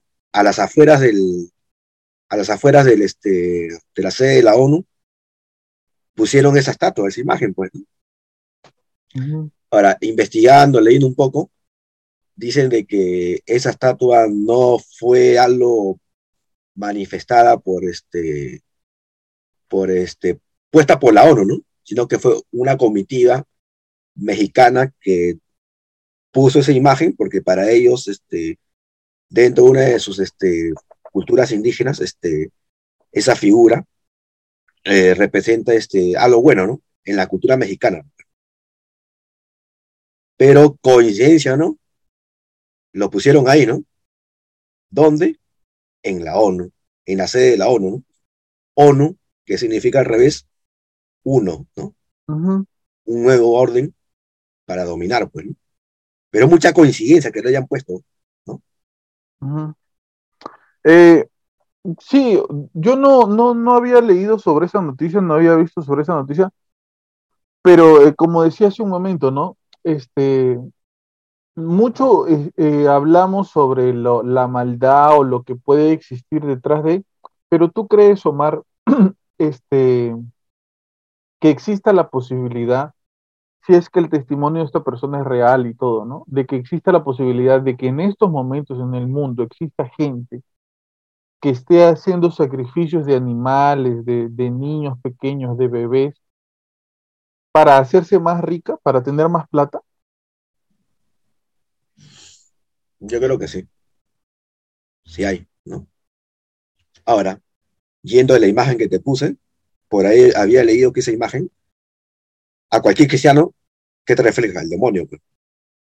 La bestia, la bestia del apocalipsis, pues, ¿no? Lo pone justo al frente de la ¿no? Dicen por ahí que esa, esa escultura estuvo antes en uno de los museos Rockefeller. ¿Quiénes son los Rockefeller? Las familias más millonarias del mundo. No sé si son los, creo que son los dueños del, del, de- del Visa o del Mastercard, creo, ¿no? Coincidencia, ¿no? Dicen que esa estatua estuvo antes en una sede de Rockefeller y luego pasó a la, al frente de la sede de la ONU, ¿no? Ahora, ¿cuál es la labor principal de la ONU, Omar? Bueno, trae la paz a la tierra, ¿no? La tranquilidad, la paz, ¿no? Que todos los gobiernos Se unan. trabajen armoniosamente, ¿no? Pero a lo que tú ibas, este, yo sí creo que hay gente que es capaz de sacrificar vidas humanas para hacer pactos demoníacos y que les vaya todo bien, ¿no? ¿No? Para tener más Este, dinero. Para tener más dinero. Se dice que la familia Rockefeller son los, junto con otras familias poderosas, son los, eh, los creadores del Banco de Reserva de Estados Unidos, ¿no? Y ellos pueden imprimir el dinero de la nada, pues. ¿no? O sea, ellos pueden colocar los dólares en el mundo como, como les dé la gana, pues, ¿no? Ya sea de la economía lo que, lo que quieran, pues, ¿no? Pero la pregunta es, ¿de dónde habrá, de dónde habrán obtenido todo este dinero, no? Un pacto demoníaco, ¿no? Sacrificios humanos. Porque a las finales, eh, diría un, un santo, me parece que fue, perdón por, por eso, me parece que fue San Francisco de Asís, que decía que el dinero era el excremento del demonio, ¿no? ¿Era San Francisco de Asís? Sí, yo creo que sí, creo que sí era. No, Creo que lo dijo, sí. que decía que el dinero era el excremento del demonio y, y a las finales vendría siendo el dinero el que nos termine este, eh, condenando, ¿no? Tú, tú le preguntaba a Omar Walter, ¿tú crees que exista en estos momentos en el mundo gente que sea capaz de sacrificar vidas humanas de niños o de animales o de eh, cualquier ser vivo con tal de tener más dinero? Mm, Sí, claro. No solamente con querer tener más dinero, ¿no? Creo que como para tener más, más Poder. Sí. Sí, sí, creo eso. Eso sigue estando vigente, Pablito. No, no es una, una leyenda o un mito. Y, y, eh, como, como decía hace un momento, ¿no? Todo esto, toda esta situación, creo que nos hace reflexionar hacia dónde está apuntando de verdad el mundo, ¿no? O sea, eh, eh, nos preocupan quizás a veces un montón de cosas que pasan en el exterior, ¿no? Este, encontrar otro planeta en el espacio para ir a habitar y no sé qué, pero hay algo medular en el mundo que está profundamente mal y hay personas que están haciendo, que, que son, me parece, que tienen mucho más maldad de lo que nosotros podríamos contemplar. ¿No? ¿Por qué? Porque quizás nosotros ahorita estamos pendientes de que nos alcance la plata hasta fin de mes, ¿no? De pagar las cuentas, luz, agua, teléfono, de, qué sé yo, este, juntar para construir la casa, de, de cuidar la salud de las personas que viven en nuestro hogar quizás en cuestión al dinero, la relación que nosotros tenemos con el dinero va de ese lado. Pero hay gente que tiene una relación con el dinero mucho más allá, que es, el, el- poder el que la seduce y que, como decía hace un momento, son incluso mucho más poderosas que presidentes de, de- de Estado, que presidentes de países. Eh, y que al parecer controlan de alguna manera el mundo y nosotros, eh, seres humanos con 15 soles en el bolsillo, ¿qué podríamos hacer ante esa situación? ¿De qué manera podríamos protestar ante todo ese poderío? Pero la pregunta es, ¿por, ¿por qué quieren hacer eso? ¿Por qué quieren dominar? Eh, por el poder, ¿no? Yo diría esto, ¿no? O me pongo a pensar, ¿no? Si nosotros fuéramos millonarios, esas personas que quieren dominar, llámense Illuminati, masones, que dicen que son super archimillonarios, ¿no? Si nosotros fuéramos millonarios, podríamos comprarnos este, un avión, un auto de último lujo, o sea, prácticamente lo tendríamos todo a, a nuestros pies, pues, ¿no? Pero de repente no nos emocionarían. La gente que nace en esa cuna, cuna de oro, yo creo que no le emocionaría que le compre, no sé, una, no sé, un auto de último modelo, una moto, una... Es que creo que llega un punto en el que te compras todo lo que quieres y después ya no... no te digo- comprar. Yo, yo siempre, yo siempre tengo una disyuntiva, ¿no? No, pero, O sea- pero, para, para- para- para terminar, ¿no? ¿No será que estas personas, como lo tienen todo, todo lo pueden comprar? Lo que les emociona, lo que es un deporte para ellos, es ca- dominar el mundo. Porque con su plata ya no, Ya no, ya no, lo que compren ya no les emociona, pues. ¿Cuál podría ser su deporte? La dominación, pues, ¿no? Lo único que les puede emocionar, pues, ¿no? O parecer algo nuevo, pues, ¿no? ¿Cuál era tu disyuntiva, Walter? Este, o sea, si yo soy multimillonario, ¿no? Eh, y ya tengo, estoy dejando asegurar a cinco generaciones mías para que puedan vivir de la mejor manera posible. O sea, ¿qué haces con tanto dinero, Pablo? O sea, o sea tienes tanta plata que no, no tendrías vidas para poder utilizarlo. ¿Qué haces? Lo siguiente, lo que sigue. sea- ¿Qué cosa? Tratar de ampliar tu vida lo más que Ya. se pueda. Está bien, pero o sea, pero y aún así te van a sonar millones y millones. Entonces, ¿qué más puedes hacer con toda esa plata? Es que. Walter, eh, mira, Te digo lo que yo, lo, lo- lo- lo que yo, lo que yo pienso a, a- a mi edad, ¿no? O sea, ponte que yo tenga mil millones de dólares. Sea, loco, ¿qué hago con mil millones de dólares? no? O sea, ya, perfecto, puta, lo invierto, ¿no? Puta, compro acciones, propiedades. O invertir porque te, te vas a morir y la plata Y va a venir. después, y después, o, di- o- o- o digo, ¿no? O digo, puta, no, este, voy a viajar. Ah, puta, compro un crucero y me recorro el mundo viajando, conociendo. pero Walter, puta. como te digo, ahí viene lo siguiente. O sea, porque imagínate que nosotros tengamos una lista de lo que queremos comprar cuando somos millonarios. Son 10 cosas, punto, 10. Ya compramos las 10. ¿Y ahora? Bueno, lo vuelvo a comprar dos veces ya. ¿Y, de- y ahora qué sigue? ¿Sabes qué es lo que sigue? ¿Por qué crees que Walt Disney está congelado en un lugar esperando a que se encuentre la cura para, Loco, para- pero tú sabes que eso es imposible, pues. O Pero sea, ¿por qué imposible es que, imposible? que- es ¿Por imposible que lo, que lo- que lo vuelvan a ¿Por qué es revivir a, a- ¿Por qué es a-? Walt Disney. ¿Te has dado cuenta que hace poco este, se ha probado en seres humanos el reimplante de cerebro en otro cuerpo? Ya. Que no entendí qué pasa con Walt Disney, perdón. Él está congelado pues, en, en nitrógeno. Igual Claro. que Lenin. Lenin también está congelado. Lo tienen O ahí sea, congelado. Ya, eh, eh, Para que puedan ¿tú- tú revivirlo en algún momento de la historia. ¿Y tú crees que eso es imposible? Yo- Para mí sí. No, ¿cómo va a ser imposible, Walter? Bueno, yo te.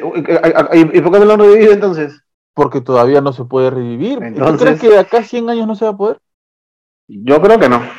Oye, loco, si ya, Lo que tú puedes probando- hacer es alargar la vida de una persona que está viva. Ya Eso están sí, probando- está vivo. ya están probando la Pero una persona que ya está, o sea, ya una están persona que está probando- muerta, están probando la tecnología de imprimir este órganos humanos para que la gente no tenga ya, que estar eso- pero donando. son, pero son cosas diferentes. O sea, Pablo. no es diferente. Tú Todo estás está- hablando de una persona que está congelada en nitrógeno. Walter, todo está yendo hacia ese punto, al punto de la existencia eterna.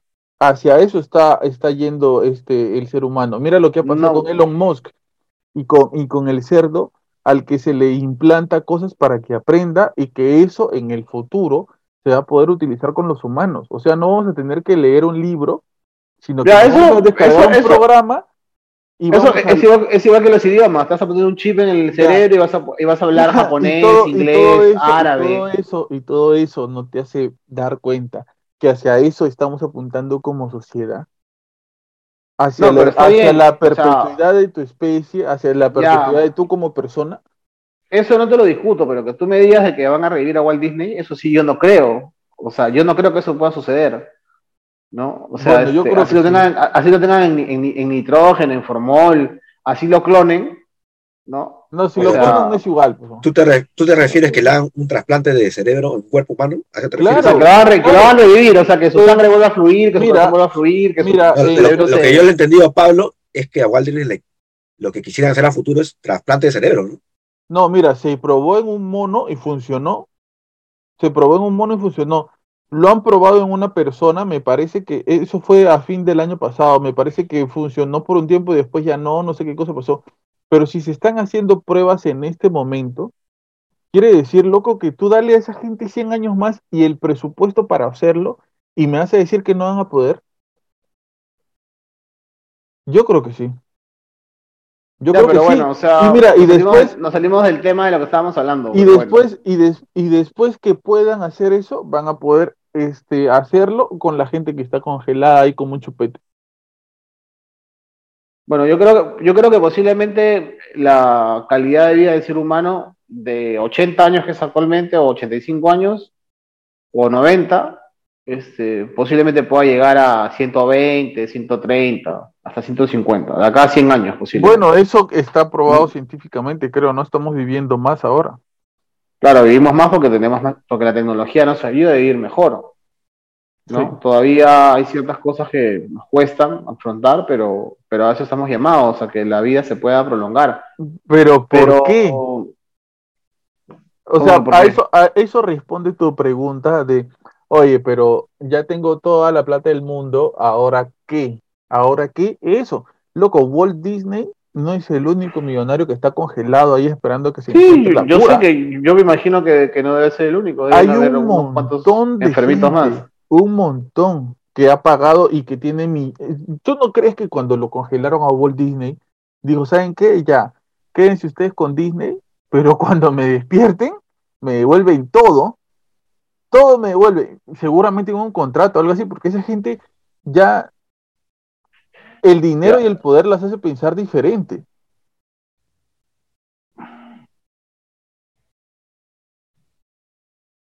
¿Qué fue? ¿Se bugueó Walter? Bueno, lo último que le faltaría a toda esa gente de tanto billete, que lo han podido comprar todo, es la vida eterna para gozar todo lo que han, todo lo que tienen. Claro, o sea, hacia eso va destinado todo, hacia, hacia la, la vida eterna, hacia la, eh, la prolongación de la vida, Uy, pero eso. eso, pero eso sería solamente con grupos selectos, hermano. No creo que sea para todo, para toda la humanidad. Pero claro, con la gente que se pudre en plata, obviamente. Con la gente que, que, que tiene un montón de millones y millones de dólares y su familia los tiene y ellos lo van a tener para siempre. Y va a suceder algo así como, como lo que sucede en este. ¿Has visto esa película, la última de, de Leonardo DiCaprio, en que él anuncia que se va a caer un, un cometa, un, un asteroide en el mundo? Es buena esa película. Pero bueno, este es como que se, se, se estaba creando una cápsula o algo así para, para ir a, a otro planeta. Pero bueno, ya, eso será tema de otro, de otro podcast. Este, Walter, creo que se fue Walter.